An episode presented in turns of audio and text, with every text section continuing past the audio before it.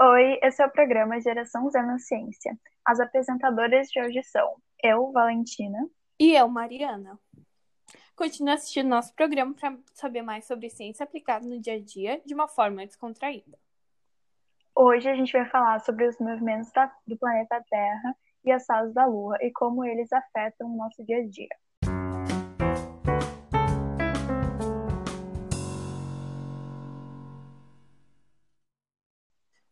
Pelos movimentos da Terra, a gente tem a rotação, que é o giro da Terra em volta do seu próprio eixo.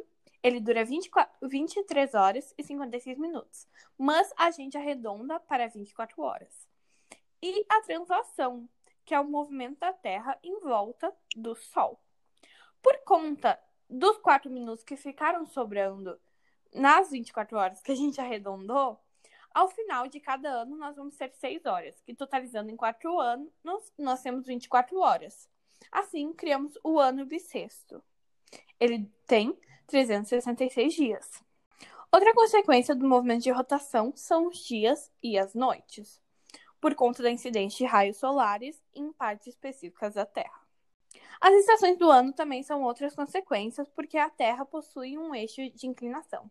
Essa inclinação influencia na distribuição da iluminação da superfície terrestre, conforme o período do ano.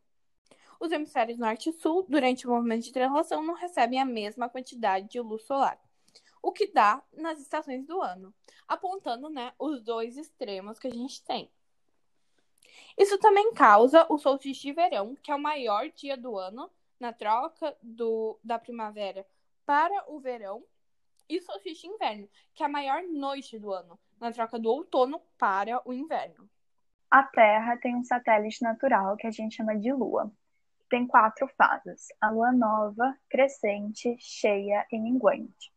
Cada uma delas dura cerca de 7 a 8 dias. A Lua tem três movimentos: rotação, que é o movimento que ela faz em torno do próprio eixo, revolução, que é o movimento que ela faz em volta da Terra, e translação, que é o movimento que ela faz em volta do Sol. O tempo de rotação e translação da Lua é de 20, 27 dias, ou seja, a gente sempre vê o mesmo lado dela. O satélite é responsável pelas marés baixas e altas. Isso acontece por causa da força gravitacional. O conhecimento sobre a Lua antigamente era muito importante por causa da agricultura, porque, de acordo com isso, eles sabiam quando era o melhor período para plantar e para colher. Para os pássaros, por exemplo, a lua é essencial para migração.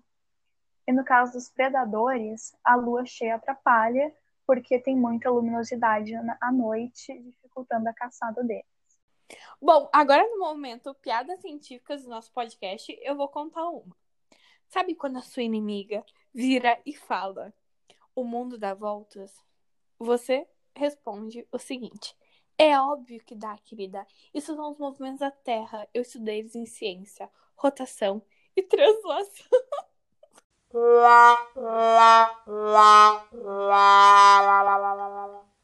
Meu Deus. Outra referência sobre as fases da Lua, a gente tem na música Mulher de Fase, dos Raimundos, onde, uh, quando ele está contando sobre as mudanças de humor de sua amada, ele fala que quando ela tá numa mudança muito brusca, ele olha para a lua e vê que ela está diminuindo. Logo, ele quer dizer que a lua influencia no humor das mulheres. Lembrando que isso não tem nada comprovado cientificamente, é só uma curiosidade legal.